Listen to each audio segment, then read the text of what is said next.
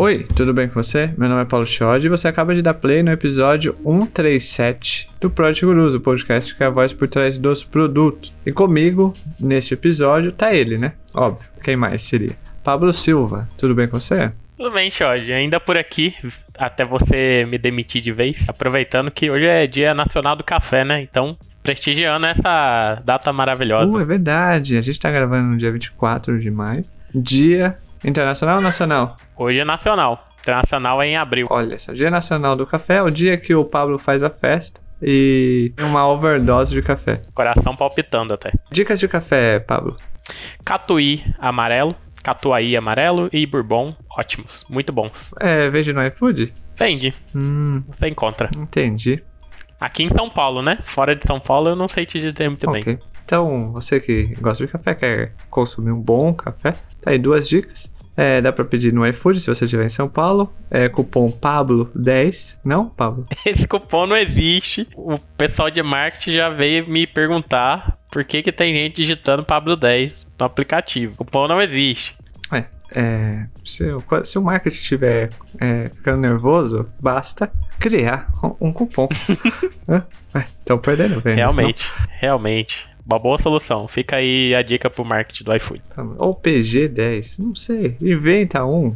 É. Vamos pra pauta, porque hoje, hoje o nosso convidado é de nível, hein? Opa, tem até canal no YouTube.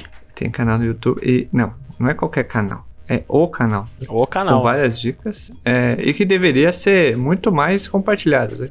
Que isso? Só, só tem duas mil, dois mil inscritos? Que, que absurdo. Mas pra, pra produto, né? Duas, duas mil Não, mas pessoas de Vai produto. ser canal da gringa muito pior que tem mais. Concordo, concordo É, plenamente. então, enfim, vamos pra, vamos pra pauta? Vamos.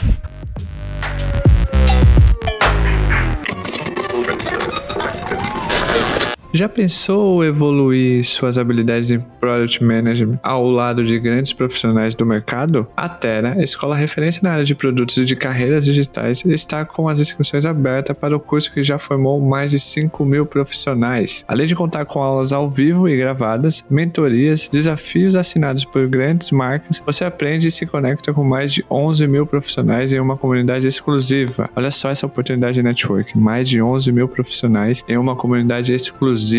Para você que está escutando esse episódio, tem um desconto de 10% para impulsionar sua carreira. É só acessar o link que ficará na descrição deste episódio e aplicar o cupom de desconto exclusivo do PG para garantir o seu desconto. O cupom é Product Underline Guru. Product Underline Guru, sem o S de gurus no final, tá bom? Então, clica no link e vai lá impulsionar sua carreira, hein?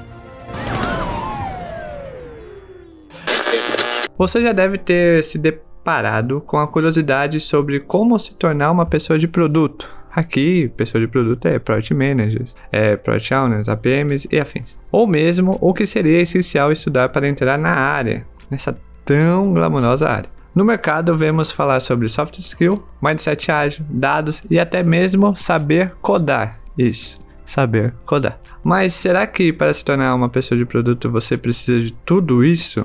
Uma coisa é fato. De maneira bem simplória, a pessoa de produto é aquela que conecta três áreas críticas de uma empresa: usabilidade, tecnologia e negócios. Mas será que é isso?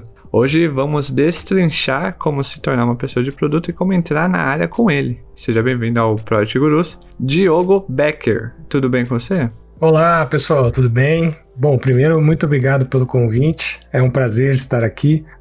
Estou bem animado aí para bater um papo com vocês, contar um pouco aí de como que eu vejo o produto e como que é o que eu aprendi aí nessa jornada, compartilhar um pouco também. Show? Perfeito. A gente vai E pegar dicas de café também. Olha só, Pablo. Olha dicas de café. Ô, Pablo, é só mais, só mais uma. Você falou duas. É, só pra gente terminar. A, a última, a última. Olhando pro Diogo Becker, agora, né? É, qual café você indicaria para ele?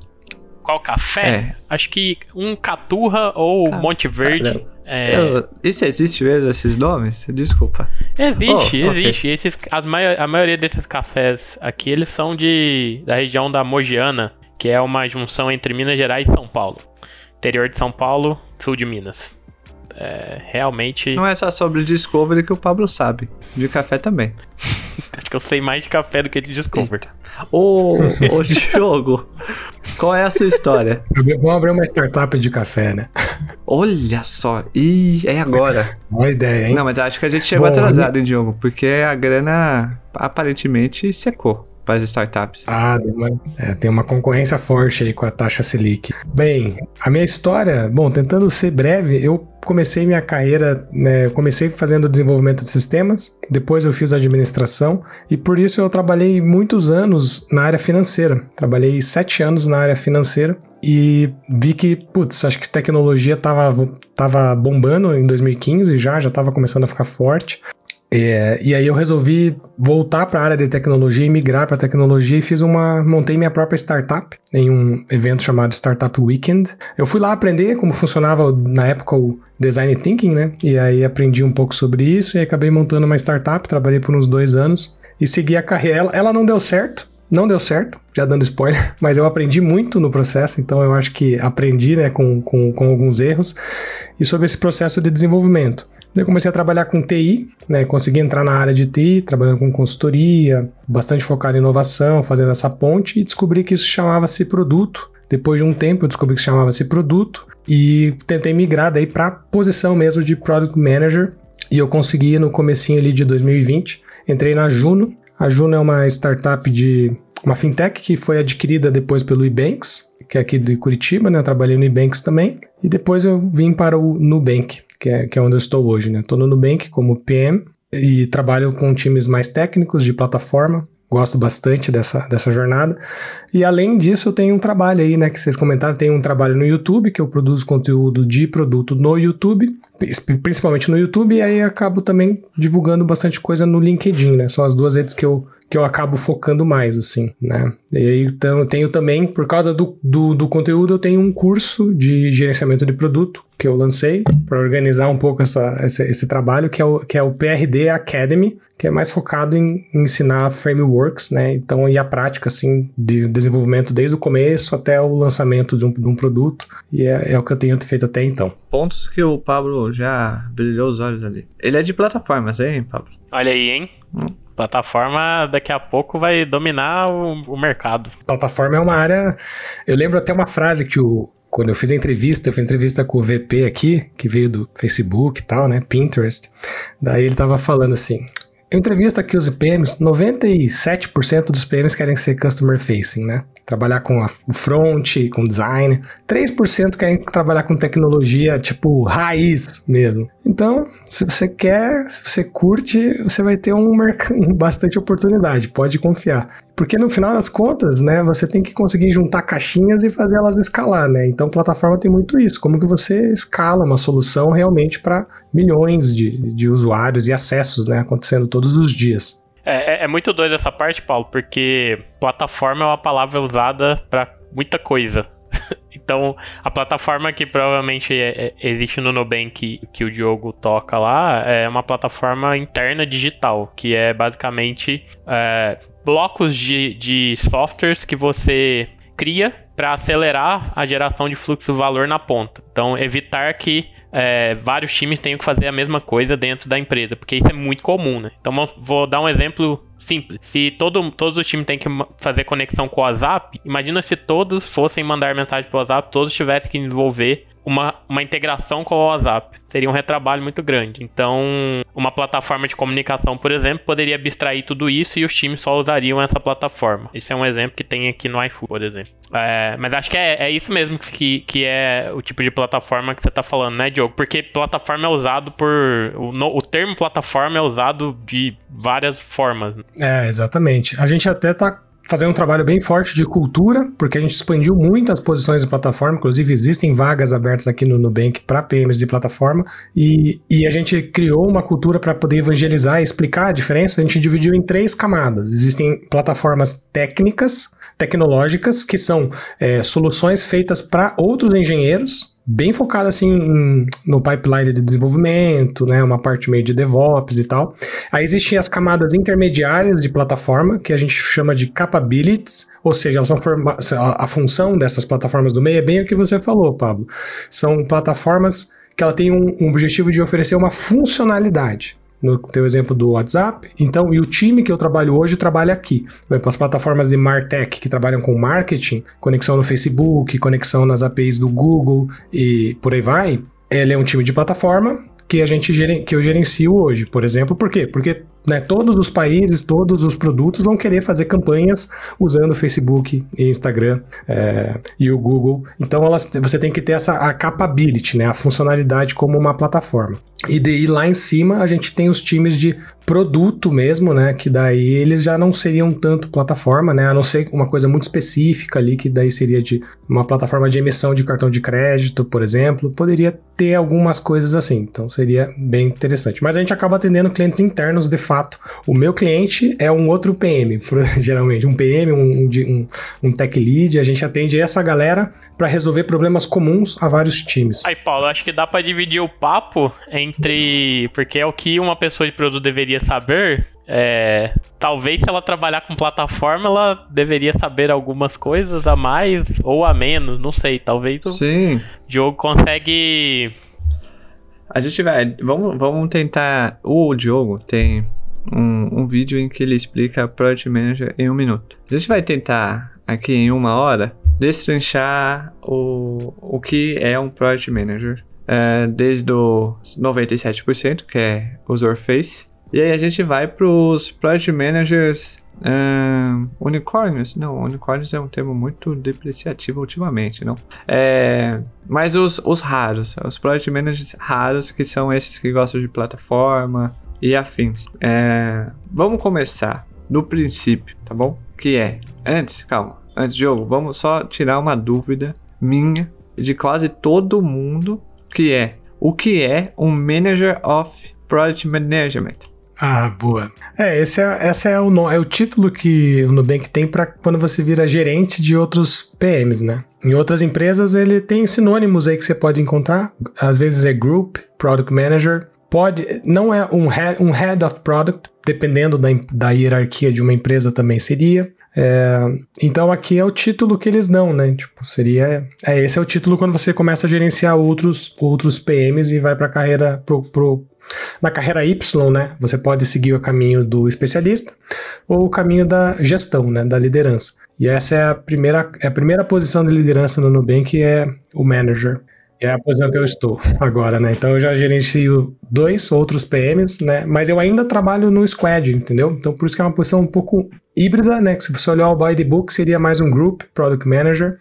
E aí quando você vira um product lead, daí você gerencia pessoas só, você começa já a não ter mais um time de desenvolvimento, um squad que você tá ali com o time no dia a dia. O Diogo já fez a ponta, não? É, que é, é carreira Y. E é isso que a gente vai etapa por etapa. Hoje a gente não vai falar de Discovery. Ah, ainda bem. Vai deixar a galera triste. Ixi, não vai vender curso. Mas o... a gente vai falar sobre a área e o papel, a carreira de um Project Manager. Primeiro, em um tweet, Diogo. Isso aqui é fácil porque você fez em um, em um minuto. O que é Project Manager? Boa. Um Product Manager, ele coordena o desenvolvimento de soluções para problemas complexos. Né? E isso significa que são soluções que muitas vezes a gente não sabe exatamente cada uma das etapas que a gente vai fazer para resolver o problema, e por isso a gente tem que criar metodologias que se evoluem até ser uma ciência para a gente conseguir juntar áreas de conhecimento para conseguir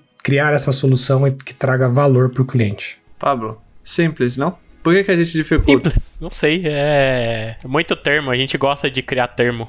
O, o, o, o Diogo, o, o que que essa pessoa, o que que uma pessoa comum, como eu, por exemplo, é, deveria saber ou precisa saber para se tornar uma pessoa de produto, um product manager? Precisa codar, certo? Não, não precisa codar. Não precisa codar. Hoje em dia é legal você saber um pouco da lógica de programação, se você estiver trabalhando num time mais técnico, porque o que acontece é que você vai conversar diariamente com outros, outras pessoas desenvolvedoras. E por ter essa conversa próxima, ter um conhecimento de termos, de como funciona um pouco de arquitetura de sistemas, vai ajudar. Mas você codar mesmo não precisa. O que eu acho que precisa sim, é, é fundamental para qualquer pessoa que queira entrar na área de produto, é estar tá disposto a aprender. Né, a estudar muito e aprender, porque é um trabalho em que é impossível você saber tudo, as áreas como a gente, né, no tweet ali que eu tentei fazer, você tem que juntar várias áreas de conhecimento para trazer valor numa solução,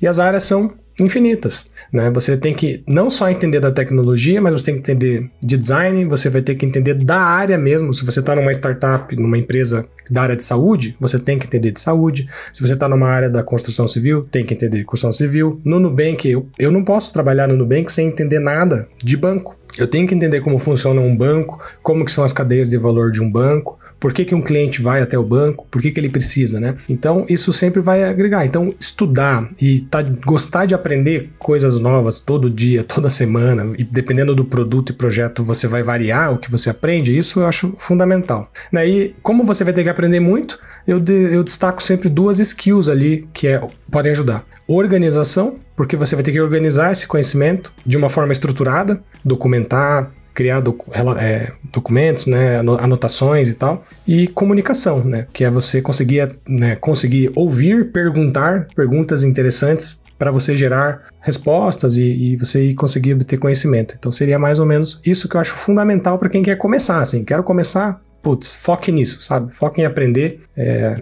às vezes foque mais em aprender do que ganhar dinheiro no começo. Polêmico, polêmico, polêmico. isso, não? Que isso? Polêmico. É, tá bom. Vai lá, Pablo.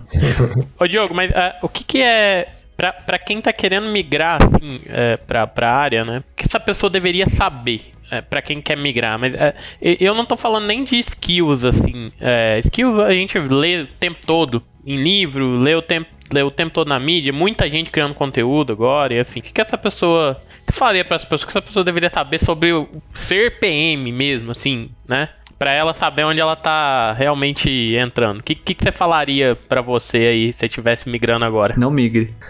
Mas. mas... não, mas, mas tenta, sem, sem o óbvio, assim, algo que a galera ainda não, não falou. Boa. É uma pergunta difícil essa, né? Eu acho que se alguém fosse. Quando eu pego os alunos que eu tenho lá dos meu, do meu curso, e às vezes eles me mandam um WhatsApp e tal, me pedem alguma dica e tal. Às vezes, o que, que eu geralmente converso é para você migrar, você tem que estar, tá, tipo, disposto a trabalhar com tecnologia. Isso eu acho que é uma coisa que eu acho que é. Às vezes é, parece óbvio pra gente que tá dentro, mas às vezes eu sinto que parece que se perde um pouco essa, essa informação quando algumas pessoas ainda estão muito frias, assim, acabaram de olhar. Falo assim, produto é uma área que trabalha com tecnologia. E é por isso que está bombando. Porque, na verdade, a área de tecnologia como um todo está bombando, né? Tipo, é, o desenvolvimento de software, principalmente mobile. É, também tem a parte de dados, né? Engenharia de dados está tá uma loucura. E, sabe, e aí acaba que produto também tá ali, né? Então, então eu acho que isso é uma coisa que a pessoa tem que estar tá ciente, assim, que, tipo, putz, sabe, já tem que saber que vai trabalhar com tecnologia, então já começar a ler, começar a olhar coisas de tecnologia também, não só produto, sabe? Começar a olhar canais e ver alguma coisa assim para se ambientar. Eu acho que é legal. Acho que ajuda muito a pessoa a entrar já no mindset assim, tipo, pô, vou estar lidando todo dia com soluções técnicas, com um time, mesmo um time de front-end, né, de design, ele vai, você vai estar lidando ali com, com a parte tecnológica do front-end, saca? Então, tipo, você não tem como largar tudo na mão do time de, de engenharia e esperar que, tipo, eles façam tudo, porque uma das funções, aí agora já que vocês gostam de uma polêmica, o que eu uma visão minha assim mais filosófica sobre o produto que a função de um PM, ela tem uma função que é o seguinte, é economizar tempo de desenvolvedor. É economizar tempo, sabe? E economizar às vezes até o número de pessoas desenvolvedoras que você precisa e garantir, o que, que eu quero dizer com isso? Porque assim, antigamente era assim, entendeu? Antiga eu que já tenho uma certa idade, antigamente existia uma área de negócio comercial, o dono, tal, e o time da TI que ficava numa salinha que você passava pizza por debaixo da porta, sabe? E aí vinham as demandas daquele jeito, ó, faz assim, faz assado, quero um aplicativo assim, assim, assado. Daí aqueles famosos aplicativos anos 2000, tela cinza, um monte de caixinha para preencher. E era assim, toque de caixa, a galera fazia e só fazia. E aí o pessoal percebeu que isso não dava resultado. Não tinha.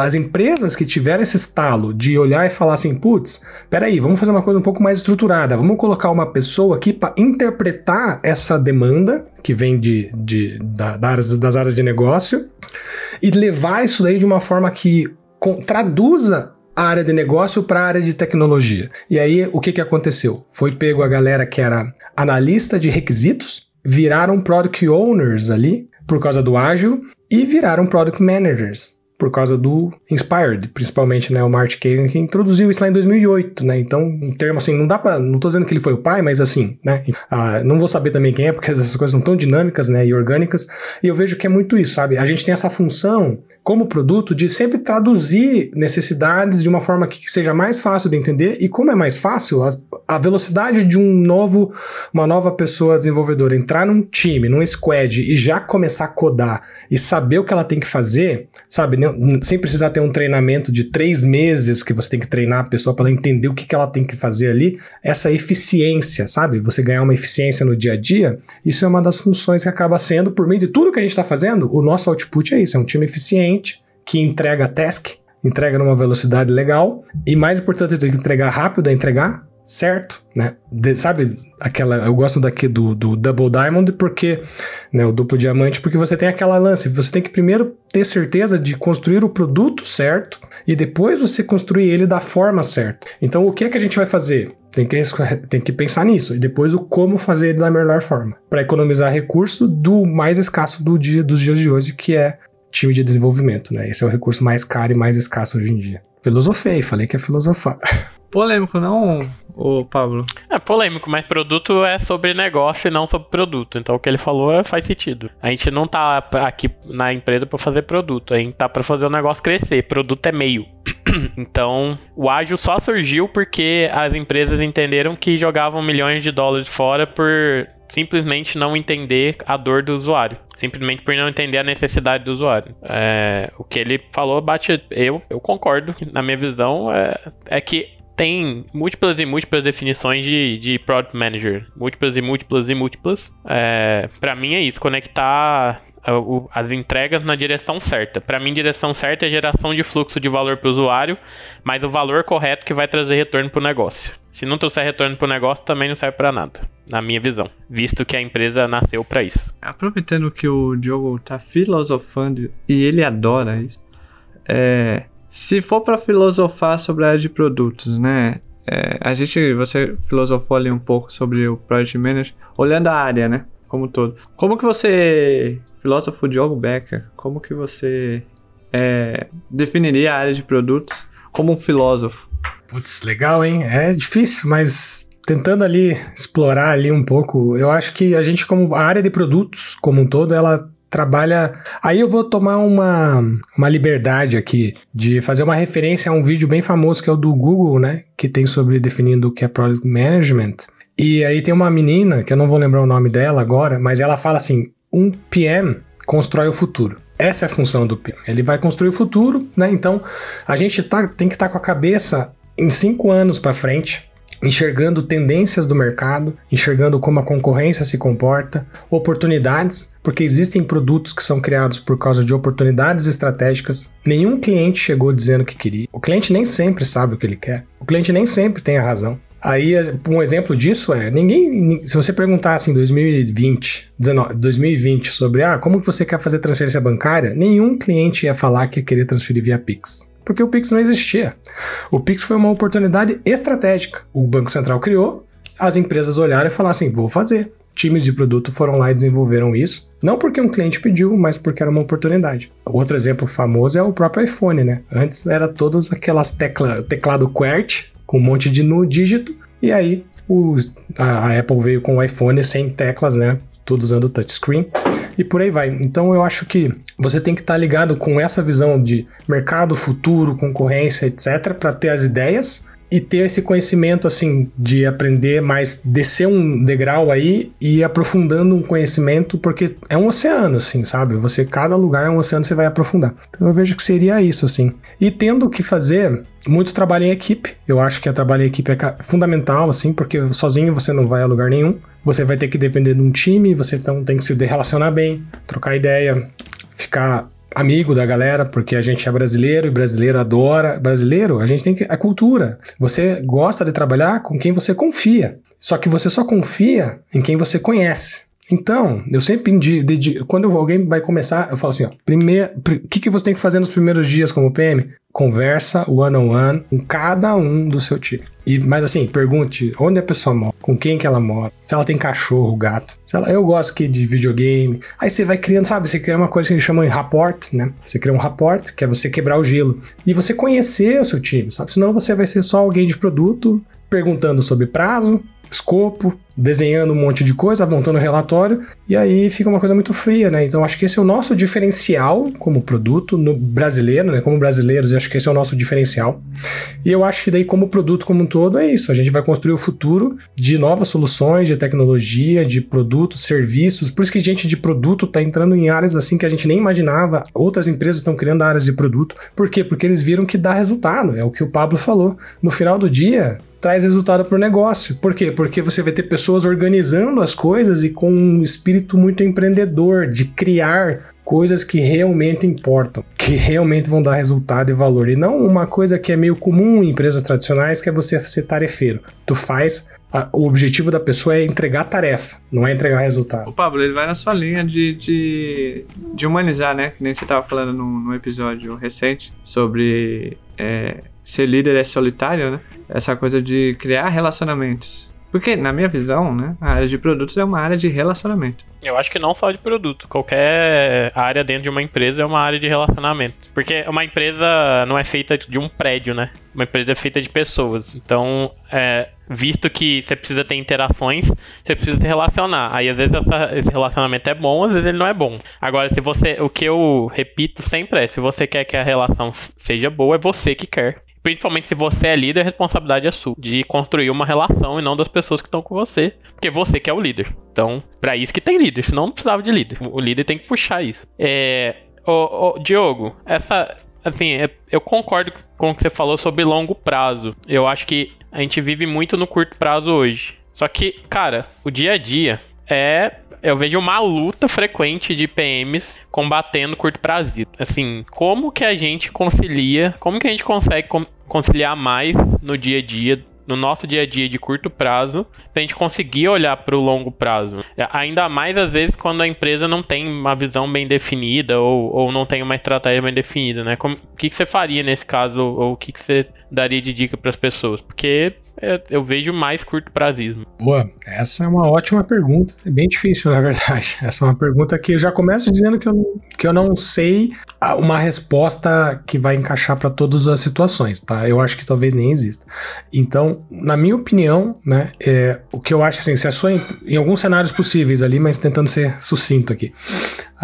Se a empresa não tem uma visão de longo prazo, que às vezes é comum, e aí você fica carente de ter uma visão da empresa corporativa sobre para onde a, gente, a empresa está indo, e você vai ter que usar aí, você, aí você vai ter que às vezes traduzir isso para um roadmap do seu produto, né? Como que você vai priorizar o teu backlog, o teu roadmap se você não sabe para onde a empresa vai daqui a um ano? Bem difícil, né? Então aí às vezes a, a, pessoa fica, né, a pessoa de produto fica pressionada a pensar muito no imediato, no OKR, e aí começa a querer fazer a solução para resolver o OKR, que nem sabem direito como é que foi calculado, né? Ou como é que foi, nem sabe direito de onde surgiu o OKR lá, tem uma meta que nem faz muito sentido.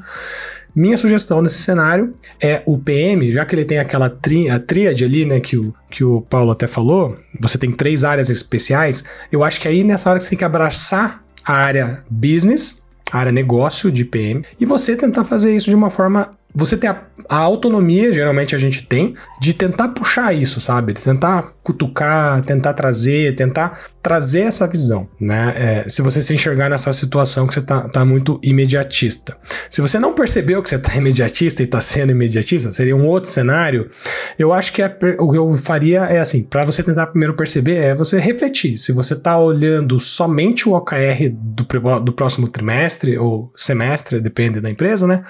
Se você não tem essa visão médio prazo. Porque o que eu já vi acontecer, que é ruim, né? aí, que são sintomas que você pode ficar monitorando. Trabalhar muito no curto prazo pode gerar uma desmotivação da galera. O time pode ficar desmotivado porque eles não conseguem ver o que eles estão construindo, né? E o propósito de, do que você está fazendo. E também pode gerar uma pressão muito forte no time de desenvolvimento, né? De tipo você fazer uma, que é aquela coisa do crunch, que às vezes a galera chama, que é você tipo começar a trabalhar, trabalhar, trabalhar, puxar, puxar, puxar para entregar, entregar, entregar prazo, entregar prazo, entregar prazo, super imediatista, e aí você estressa, você rompe a corda, você puxa tanto, puxa tanto a corda que o time rompe e de repente você começa a ter o turnover, né? Que é, às vezes o pessoal sai para ir para trabalhar em outro lugar, aceita a proposta, porque justamente está carente dessa, dessa, dessa visão médio prazo. Então, eu acho que é uma boa prática você tentar ter, porque ela gera uma tranquilidade, sabe? E a paz, assim, do. Eu até o meu, meu chefe antigo, ele falava bastante isso no Nubank mesmo, agora mudou meu chefe, mas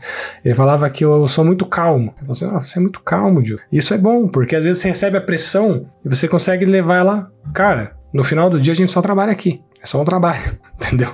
Então, sabe, você não tem, sabe, vamos, sabe, você evitar você ficar o momentos de euforia e momentos de estresse, eles não, não, sabe, na média é melhor você manter a saúde mental da um líder tem essa responsabilidade, sabe, Pablo? De tem o tem a meu, meu ver, assim, o líder ele tem a responsabilidade de ensinar, ele tem a responsabilidade de comunicar, ele tem essa responsabilidade de inspirar, motivar, mas ele tem uma responsabilidade de manter a saúde psicológica do time. Né? Tô estudando muito sobre isso hoje em dia, depois que eu virei ali, tô estudando muito, aprendi algumas coisas legais aí já. E essa, quando você mantém a saúde psicológica no time, você tem um time consistente. E o time consistente ganha maratona, entendeu? Porque você vai ter a galera, sabe, que consegue pegar férias quando, sabe, não fica aquela história de ficar, ah, não dá para pegar férias, ah, eu tenho que fazer hora extra. Pô, se a pessoa não faz hora extra, mas se precisar faz, porque ela tá com você no barco ali, ó, na trincheira, ju junto contigo, e se precisar vamos entregar, mas depois lembre que eu fiz, entendeu? Depois vamos ter uma deload week, né? Uma semana um pouco mais leve. Pô, é assim que tem que ter, sabe? Porque senão. E aí o time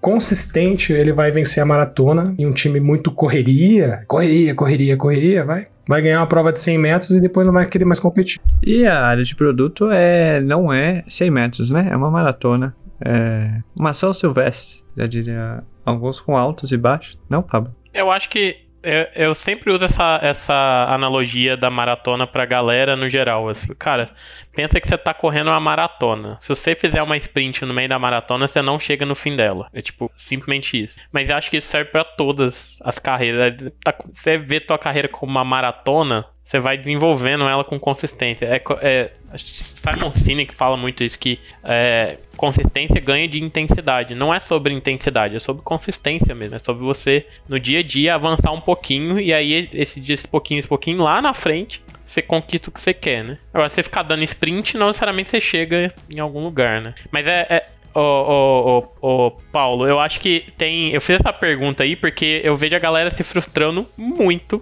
com curto prazo se frustra muito. E o que o Diogo falou, no fim das contas, é o que eu acho que é a chave de tudo, que é tipo, cara, é um trabalho. No fim do dia, a gente só trabalha aqui, é um trabalho. A, a galera coloca a saúde em conta no trabalho, mas é só um trabalho. Você não precisa estar tá certo o tempo todo, tá tudo bem saca? É só um trabalho. E, e é por isso que às vezes a galera não tem tanta paciência, porque se frustra. Frustração é a energia mais cara que existe. É uma das mais caras. Frustração é energia das mais caras. Você te consome por dentro. É, então acho que é assim, é 100%, concordo 100% com o que o Diogo falou. Esse dia é um, é um trabalho. Ô, ô Diogo, uh, a gente já passou, você já definiu o Project Manager, Project Manager em, em, um, em um tweet. Você já falou o que precisa para as pessoas se tornarem uma pessoa de produto. É, o que que precisa? Porque assim, vamos lá. A área de produto ela é dividida em uma camada de Project Manager Senior, em que as empresas buscam o Project Manager Senior, porque lê, né? Project Manager igual vou ter mais é, agilidade ou rapidez para eu ter resultado, porque o cara é sênior. E aí infla o a área com salários astronômicos para PM seniors. Por aí. Aí a gente tem praticamente um hiato ou um vácuo uh, de iniciantes, né? É, não se tem muito, muita vaga de APM ou não se tem muita vaga de PM pleno ou júnior. Por que, que você acha que isso acontece? E uma pessoa que está é, querendo migrar para a área, fazer essa transição de carreira para a área de produto, área de tecnologia, qual é o seu conselho para ela? É, porque ela olha assim para o mercado, tem tantas siglas, né? É APM, é PO, é analista de produto júnior, estágio de produtos. Por onde que ela começa, assim? Ela, ela busca um PO para depois virar APM ou ela vai direto para PM? Acho que você passa por... Você deve receber várias mensagens disso, né? É, eu, boa, boa pergunta, Paulo. Eu recebi muita mensagem, acho que foi uma das perguntas que eu jamais recebi também quando eu, eu dou mentoria ao vivo, algumas aí no ano, gratuitas, e aí a galera pergunta muito, ela pergunta até mais do que eu acho que eu imagino que deveria perguntar. E no final das contas, eu acho que assim, eu sempre indico o seguinte, eu até tenho alguns vídeos no meu canal do YouTube, né? Para quem quiser vai lá assistir, vale a pena. Eu tenho alguns vídeos que eu analiso as vagas, eu leio a descrição das vagas e digo o que, que elas são. E fiz um vídeo recentemente comparando PM e PO também, que no Brasil geralmente é a mesma coisa, tá? É uma questão de nomenclatura, tem uma parada da CLT, colocou manager, em algumas empresas é considera gerência, é um cargo de comissão, né? Comissão não, sei lá, confiança, então daí você tem que pagar uma, um bate-ponto, e aí às vezes as empresas preferem não colocar, e por aí vai. Até porque PO, Product Owner, ele é um papel do Scrum, né? É que virou cargo, mas ele é um papel. Você poderia ter um, um desenvolvedor que é o PO de um projeto. Né? Você pode ter o Scrum Master sendo o PO também. Não é bem assim, né? Eu já vi advogado ser PO. Já em Squads em que um advogado é o PO porque né, é um, uma solução jurídica. Enfim, aí o que eu recomendo é isso. Dá uma olhada nos vídeos, olhar sempre as vagas pela descrição delas, o que está dizendo que vai ser feito. Para quem vai quer começar, tem que olhar as vagas, olhar pela descrição. Porque tem empresas que também, como ficou na moda, tem empresa que está colocando Product Manager, Product Owner, e aí nem trabalha com produto digital, entendeu? E tem casos assim também. Às vezes ele vai ser um gerente de produto, tem empresas grandes, tem empresas grandes, grandes mesmo, tipo assim, tipo Amazon, por exemplo, que assim, algumas posições de product manager, você lê na descrição e a descrição diz exatamente, não, a vaga não é técnica, você você na verdade coleta, faz como se fosse mais um discover, assim, você coleta demandas, né? Tipo, não sei exatamente porque eu não trabalhei lá, né? Mas, tipo, você lê a descrição e você vê que ela não é exatamente o que é um PM que a gente está chamando aqui. Microsoft também. São vagas que às vezes a pessoa ela cuida um pouco mais daquele produto para implementar o produto, saca? Você é um gerente de produto porque você às vezes tem um produto lá da, da, do portfólio Microsoft ou da Amazon em que você vai cuidar dessa implementação desse produto em alguns clientes, entendendo as dores, necessidades, problemas que eles têm, criar um backlog e passar esse backlog para times de desenvolvimento lá nos Estados Unidos, entendeu? Tipo, em outros lugares, né? Então são nomes que às vezes confundem mesmo. É, infelizmente é uma coisa da nossa área. Naming is rare, is hard, tá ligado? Tipo, taxonomia, nomenclatura é difícil demais. Todo mundo sabe, pô, você vai criar um sistema novo, criar entidades novas, nomear as coisas é muito complicado. Tem até um conceito que a gente usa em desenvolvimento, que é a linguagem ubíqua linguagem ubíqua, ela tenta resolver o problema de a área de negócio chama as coisas de um nome e a área de tecnologia elas têm que entender o que, que aquilo significa e usarem os mesmos nomes para chamarem as mesmas coisas e não ficar comparando banana com maçã, por exemplo, né? Então eu recomendo sempre, eu dei uma devagada, mas olhar a descrição, tentar buscar oportunidades, independente do nome, porque às vezes uma empresa vai ter uma vaga de PM Júnior analista de produto, só que ela trabalha com um produto digital de verdade, numa empresa, entendeu? E às vezes é melhor do que você ser pleno e sênior em uma empresa que às vezes ela trabalha dando só manutenção, tem alguns softwares de prateleira que a gente chama, sabe, que estão no mercado há cinco anos, sem muita novidade. É, eu olharia isso, sabe, você olhar um pouco a empresa, porque lembrem que lembrem que quando você vai olhar uma vaga, vai concorrer, não é só a empresa que vai escolher você, mas você vai escolher a empresa. Então, você tem que escolher a empresa também e ver uma coisa que seja boa para você. Ainda mais aproveitando que nós estamos vivendo um momento em que existe muita oportunidade, né? Muita vaga, muita vaga porque né, as empresas estão expandindo e criando áreas de tecnologia, porque é onde tá hoje é onde está o dinheiro, né? Ou estava. Hum? Pablo? Eu acho que ainda, eu acho que ainda vai ter investimento. Eu só acho que não vai ter investimento em PPT. Ih, que isso? É, boa. Como assim? O que tá acontecendo? Você tá. Por que você tá contra o PPT? Não. Tem cursos de PPT? Não, não tô contra. Eu tô falando que PPT é muito arriscado. Você colocar milhões de dólares no PPT é arriscado. Oi, Joe. Excel aceita tudo, né? Isso, isso. O, o... Solidez, mas é, vamos passar por, por um ciclo de crise econômica. Todos os, todas as crises econômicas Tá. são cíclicas. E aí, uma hora volta o ciclo. Tô, É, parecendo, tô. parecendo o primo rico falando, mas é, Meu Deus é do isso céu. aí. É, já tem o Copa Stanley. É, A gente teve já, né? Deixa eu começar. É, como eu trabalhei sete anos na área financeira, eu fiz administração e adoro economia.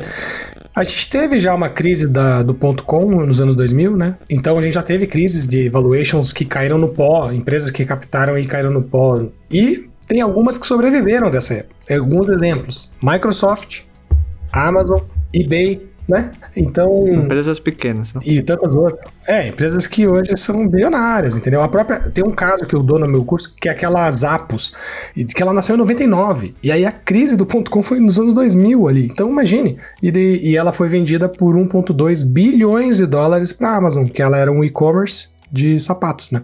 Que é um case, né? Porque o DMVP, né? Por causa que eles lançaram, eles vendiam o sapato e nem tinham. Então eles fizeram o MVP fumaça a raiz mesmo. Você clicava, comprava o sapato, o cara pegava o pedido, ia na loja, comprava o sapato na loja e mandava pelo correio. Esse é a raiz, cara, é muito massa.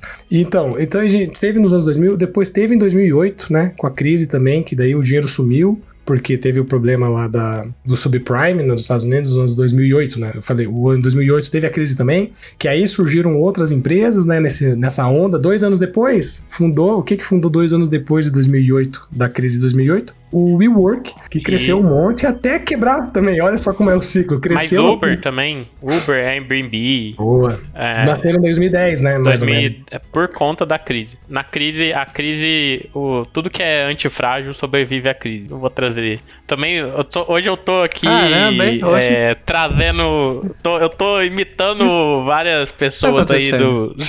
Não sei. Fazer uma spin-off aqui do podcast só de, de economia para startups. Caramba. Não, mas ó, ó vamos trazer para o assunto de, de, de, gestão de produto, porque isso vai impactar o mercado de, de product management. Porque hoje tá uma, uma festa grande, só que, mano, a gente tá vendo o horror que tá startups e startup toda semana demitindo é, pessoas cortando quadro para economizar grana. Então, é, é, acho que consolidar nunca foi tão importante. Consolidar carreira, eu diria, sabe? Tipo, acho que essa, esse, essa fase que a gente tinha de ficar pulando de um trabalho para o outro com muita frequência, ela vai diminuir. É, e, e, o que eu falaria hoje é para as pessoas consolidarem, terem um pouco mais de paciência é, e olhar para a carreira com mais carinho, assim, né? Eu, não tô falando, eu não tô criticando quem pula de empresa para empresa, mas é que precisa-se de tempo para consolidar algumas coisas, precisa de experiência para consolidar alguma. Uh, até, até, até os salários, não?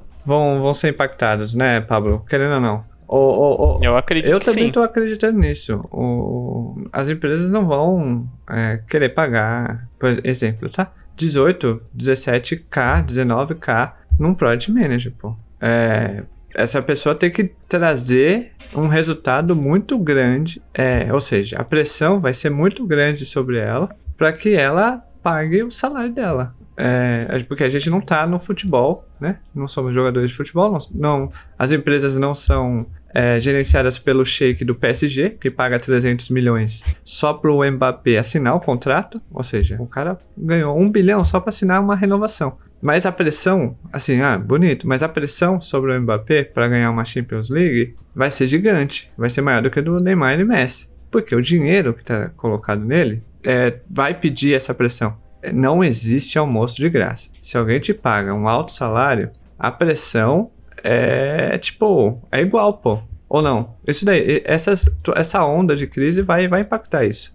Eu, eu acho difícil não, mas eu, assim, o Diogo pode dar a visão dele, inclusive é, encaixar uma pergunta aqui sobre carreira, né? Como é que, visto esse cenário todo, até, até assim, da, nos próximos, sei lá, próximo ano, né? Como, como que o PM, ele, ele continua crescendo na carreira, né? Assim, o que, que, que é importante para essa pessoa, ela ela se consolidar e, e, e, crescer visto um cenário macroeconômico complexo. Boa. É, eu acho que em momentos de crise as cartas trocam de mão e eu acho que isso acontece muito, né? E muita empresa Muita startup ela nasceu com uma premissa de querer ser monopólio, né? E aí acho que elas viram que não é tão fácil. E isso tá diminuindo, dando uma arrefecida. Tiraram o pé do acelerador em algumas dessas startups, cujo objetivo era ser monopólio daquele segmento. Coisas que, por exemplo, o Facebook conseguiu, né? Ser monopólio. O Google, ele é um monopólio, tem 90% do mercado. Então, E aí todo mundo quis fazer esses. E aí a galera tá vendo que não é tão fácil assim. Eu acho que é isso. O que abre de oportunidade é a concorrência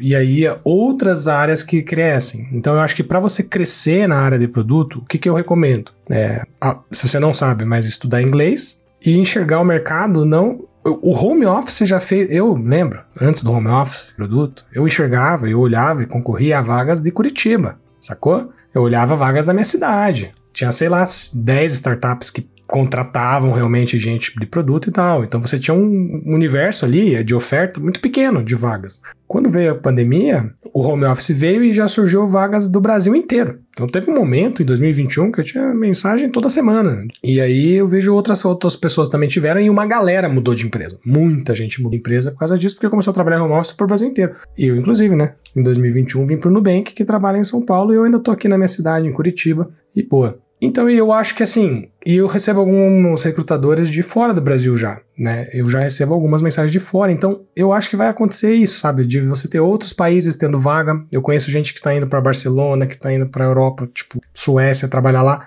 porque tipo, você começa a enxergar o mercado como um mercado maior, saca? Quando você tem uma, ofertas de emprego maiores, você vai ter possibilidade de concorrer nelas. E pessoa boa sempre vai ter vaga. É uma coisa que eu aprendi na minha vida. Eu 35. Você tem que ter empregabilidade, não emprego, entendeu? Então, foque, tipo assim, é o que você tem controle. E aí, voltando à filosofia, que eu gosto muito, né? uma parte estoicista é você, tipo, foque no que você tem controle e não no que você não tem controle. O que, que você tem controle? No que você estuda, no que você se dedica, no que, onde você. No, o teu, a qualidade do teu trabalho, o jeito que você se comunica, você ser uma pessoa é, que as pessoas gostam de conviver, entendeu? Você tem empatia pelos problemas dos outros, as pessoas às vezes estão passando por dificuldade, você ajudar, sabe? Ter essa colaboração. Eu gosto, tipo, isso no final das contas vai contar, sacou? Tipo, é, se a empresa que você tá passou por dificuldade no final das contas, putz, acabou você sendo desligado, você vai conseguir, porque tem, cara, tem, sei lá, 3 mil vagas só no Brasil de, de produto, de product owner e product. Então, com 3 mil vagas, cara, não é esse o problema, né? As empresas estão com dificuldade. Então, é, só que você tem que sempre focar em ser melhor, sabe? Afiar o machado? Afia o machado, você tem que afiar o machado, sempre tá melhorando, é, botando em prática. Esse tipo, isso que a gente tá fazendo aqui também eu gosto, sabe? De se trocar ideia, sabe? Você tá disposto a aprender. E para estar tá disposto a aprender, você tem que estar tá disposto a estar tá errado. então, às vezes, você vai estar tá errado, e aí você vai, putz, é verdade, mudar de ideia, né? Ter essa flexibilidade. Putz, eu acho que isso, isso vai ajudar você a crescer na carreira mais às vezes do que hard skills, saca? Tipo, as hard skills, ah, a pessoa, pô, eu tenho que fazer uma faculdade, eu tenho que fazer isso aqui. Cara, não sei às vezes tem que fazer. Eu não tenho certificação nenhuma. Eu até me pergunto, ah, tem que ser certificação conta? Eu não tenho. Eu, entreve, eu entre, entrevisto um monte de gente aqui no Nubank, nunca olha, a gente nem olha o currículo, só pra você entender. Eu entrevisto sem olhar o currículo. Eu vou na entrevista e entrevisto a pessoa pelo que ela é. Nem olho o currículo, porque se eu olho o currículo eu posso me enviesar, saca? Ficar enviesado de olhar, tipo, nossa, aquele currículo lindo, ou então aquele currículo que você, pô, não conheço nenhuma empresa, daí você já vai com uma via. Eu prefiro não ter troco a ideia com a pessoa para saber, ó, cara, e aí, qual é a tua opinião? O que, que você acha disso? O que você acha daquilo? Como que você faria tal coisa? E eu acho muito massa, saca? Tipo, eu gosto dessa oportunidade. Então, eu gosto muito disso, sabe? Tipo, eu olho, eu, aí, Diogo, né? Eu dizendo agora a minha opinião pessoal, é, para complementar na ponto de vista de crescimento, é isso, sabe? Você é, é, você ter olhar alguém que tem coragem, assim, de, tipo, fazer um trabalho massa, saca? Que dá mais trabalho do que você fazer um trabalho meia boca. Entendeu? Um trabalho meia boca é fácil, é uma zona de conforto, mas você tá afim de ir lá e sabe? Pô, vamos aí, cara, ter um pouco dessa motivação, ter... não precisa ser gritaria, mas assim, foco, sabe, dedicação, eu, eu adoro, assim, trabalhar com pessoas assim. O, você falou de erros, não? É, para aprender você tem que estar tá disposto a errar. O, quais foram, se você puder falar, não?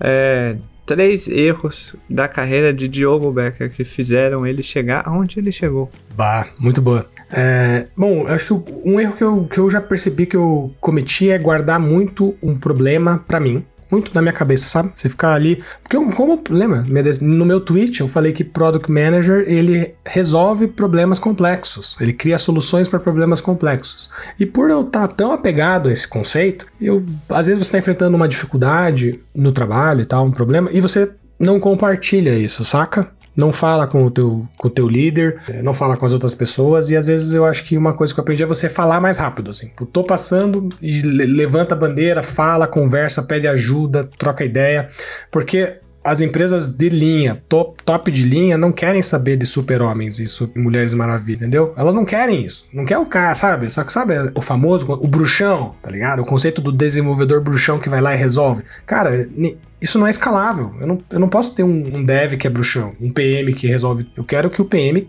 compartilhe o conhecimento dele com o resto da empresa. Eu quero que o desenvolvedor siga a cultura de desenvolvimento, de engenharia, que eu sei que isso no longo prazo vai contar mais, lembra da maratona? Então, compartilhar mais, sabe? Chegar para tua liderança e falar. Porque a gente às vezes acha que, putz, meu, meu chefe não tá me ajudando. Mas será que ele sabe que você tá com uma dificuldade, entendeu? Que você tá com dúvida em alguma coisa? Isso é um erro que eu acho que, que eu já cometi e hoje eu foco em ET. O segundo erro que eu vejo que é você tentar dar feedback muito genérico, sabe? Uma coisa bem Brasil, assim, você tem medo de falar, sabe? Ah, vai magoar. Às vezes você tem que aprender, a gente tem que aprender a ter conversas difíceis. E às vezes você chegar pra pessoa e falar assim, ó, né? Paulo, cinco minutos aqui sem perder a amizade.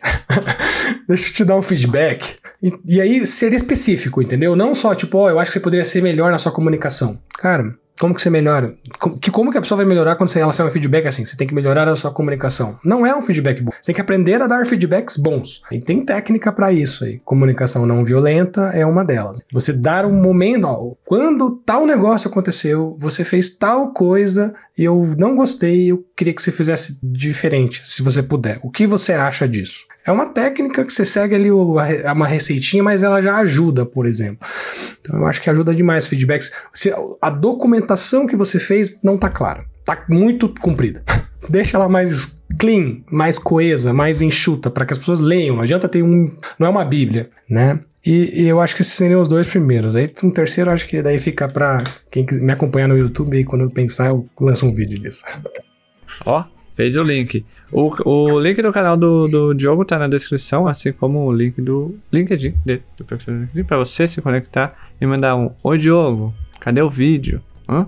Cadê o vlog? Boa! E me mande mensagem, isso mesmo. Me mande mensagem que você me conheceu por causa do Product Gurus.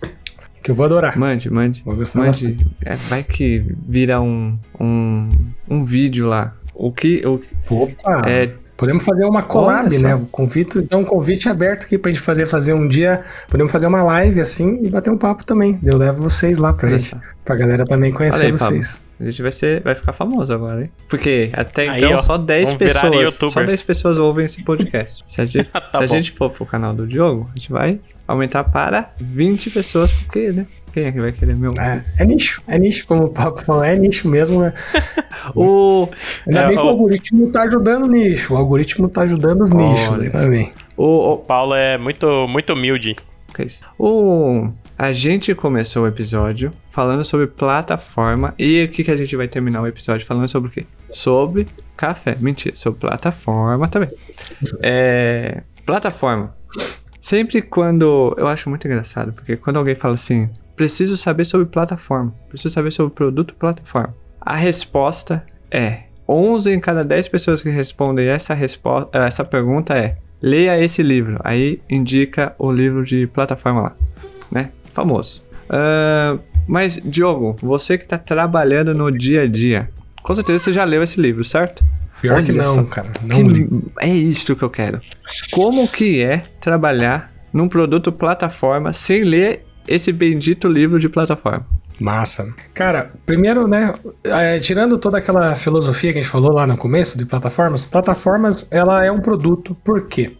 Porque você encapsula como um produto. Então você tem que pensar em quem são os seus clientes, quais as necessidades e dores deles, igual um produto normal. Você vai pensar em ideias de solução, priorizar as ideias, criar um roadmap com base nisso, pensar nas métricas que você vai medir para ver se está dando resultado. Só que geralmente, como é, o teu cliente é um cliente interno, outros times de produto, as métricas, às vezes, elas não vão ser aquelas métricas de conversão, receita, vão ser métricas de é, tempo de desenvolvimento, que a gente chama time to market, ou então é, lead time ou cycle time. Então você vai ter que ter, estudar um pouco sobre isso, assim, sobre ritmo, né, velocidade de desenvolvimento, um pouco.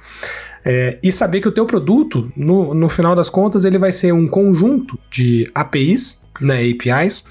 Ele vai ser um conjunto disso com processos também definidos e padronizados, com a documentação, suporte desses sistemas playbooks, né, para auxiliar outras pessoas a entenderem e usarem o sistema, tutoriais ali, né, e um suporte também. Uma plataforma, ela poderia, eu, a gente define aqui como esse conjunto, assim, de essas quatro coisas, né, são as APIs, os processos, a documentação e o suporte que você vai dar para essa plataforma. Então, isso é o produto, você tem que estar criando, porque alguém tem que ter, fazer o famoso plug and play. Né? O ideal é que a pessoa lá consiga plug and play na tua plataforma e numa pegada meio self-serve, sabe? Ela vai lá, ela não precisa nem falar com você, tira só uma dúvida ali. Então, coisas que eu faço no meu dia a dia, eu gravo muito vídeo, sabia? Ah, já que eu gosto de gravar vídeo, né?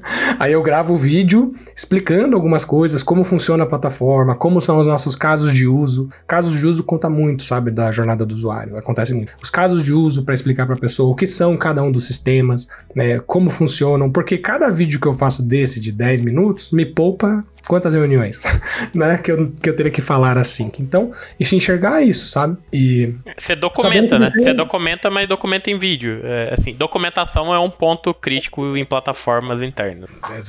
Oh, oh, mas, oh, peraí.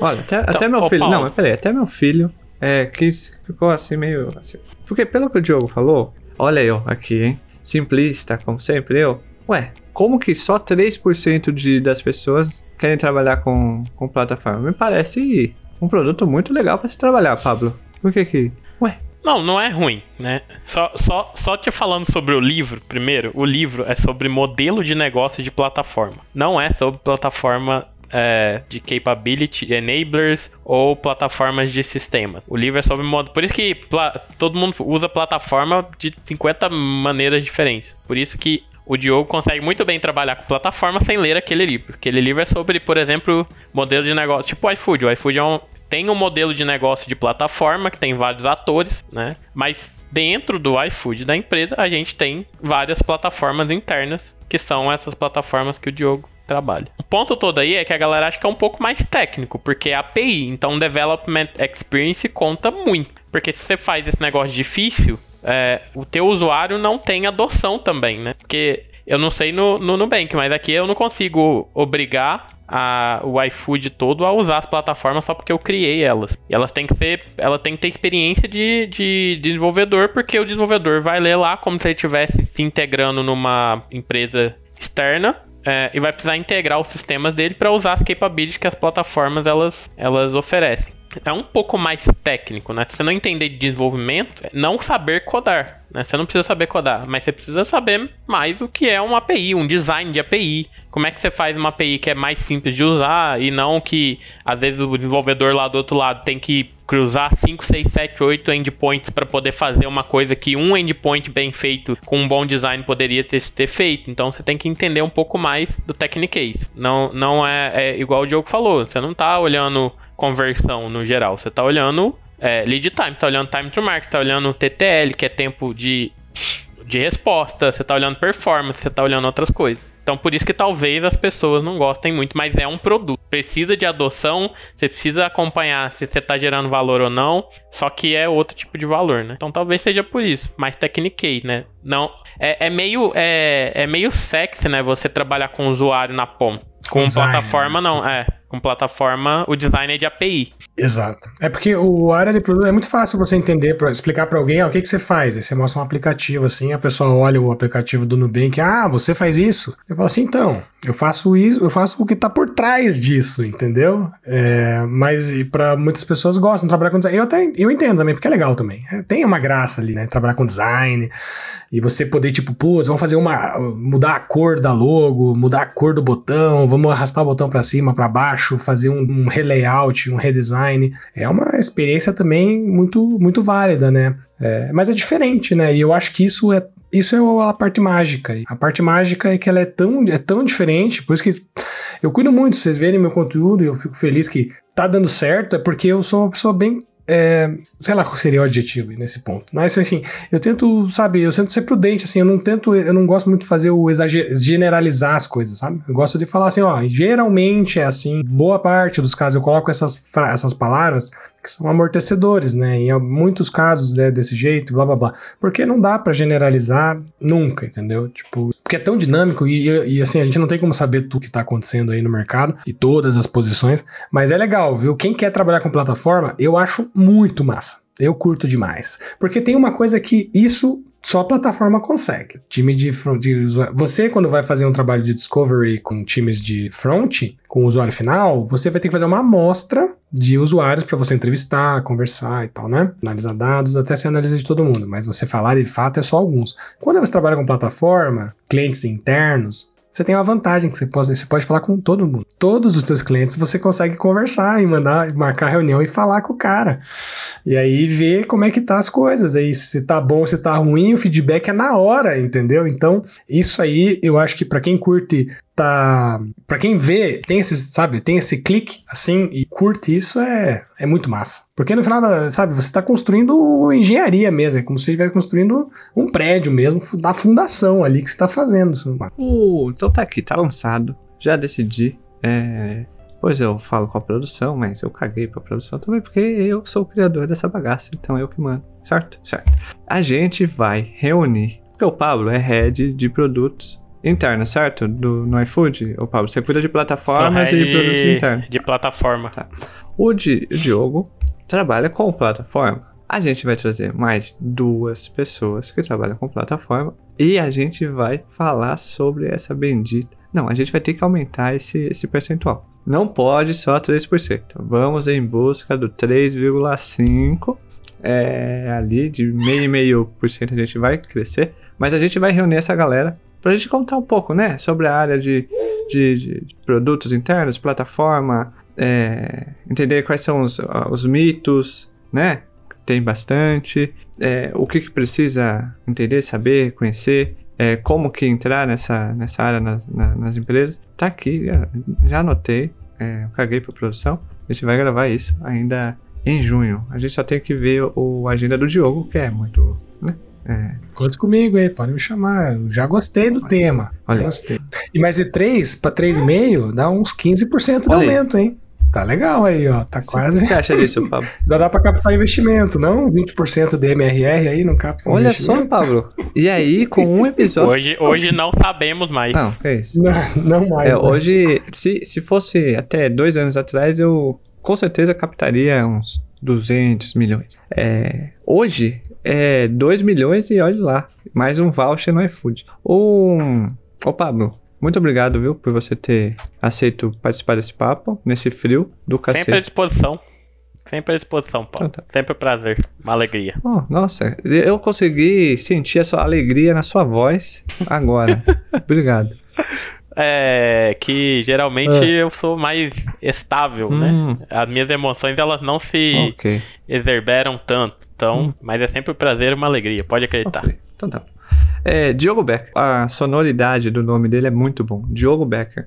É, não é Paulo Chiodi, é Diogo Becker. É, muito obrigado por você ter aceito esse humilde convite para vir falar groselhas. Não, falar não. Você não falou groselha nenhuma. Olha, olha a minha, minha gafe. Ouvir groselhas da minha parte e da parte do Pablo nesse humilde podcast. Então, muito obrigado. Volte, tá bom? Tem que voltar. Tá ótimo, pô. Eu gostei demais, gostei muito. Obrigado pelo convite novamente. Acho que foi, foi 10. Pode contar comigo aí quando quiserem. Pode me chamar que eu participo. Que a parte que eu mais gosto é essa. Criar, criar conteúdo, trocar ideia, também ouvir outras, outros pontos de vista. E gostei bastante mesmo aí. Muito bom aí. Gostei também da, de, de, da galera aí. Galera, se gostou, dê feedback. Comentem, comentem. Aí eu já tô youtuber aqui, ó. Deixa o like, comentem o que vocês acharam. Se ficaram com. Ó, e proponho um desafio aqui, ó. Se tiverem dúvida e comentarem as dúvidas, eu respondo, hein? E sou eu que respondo. Eu vou lá e respondo as pessoas que me mandam mensagem.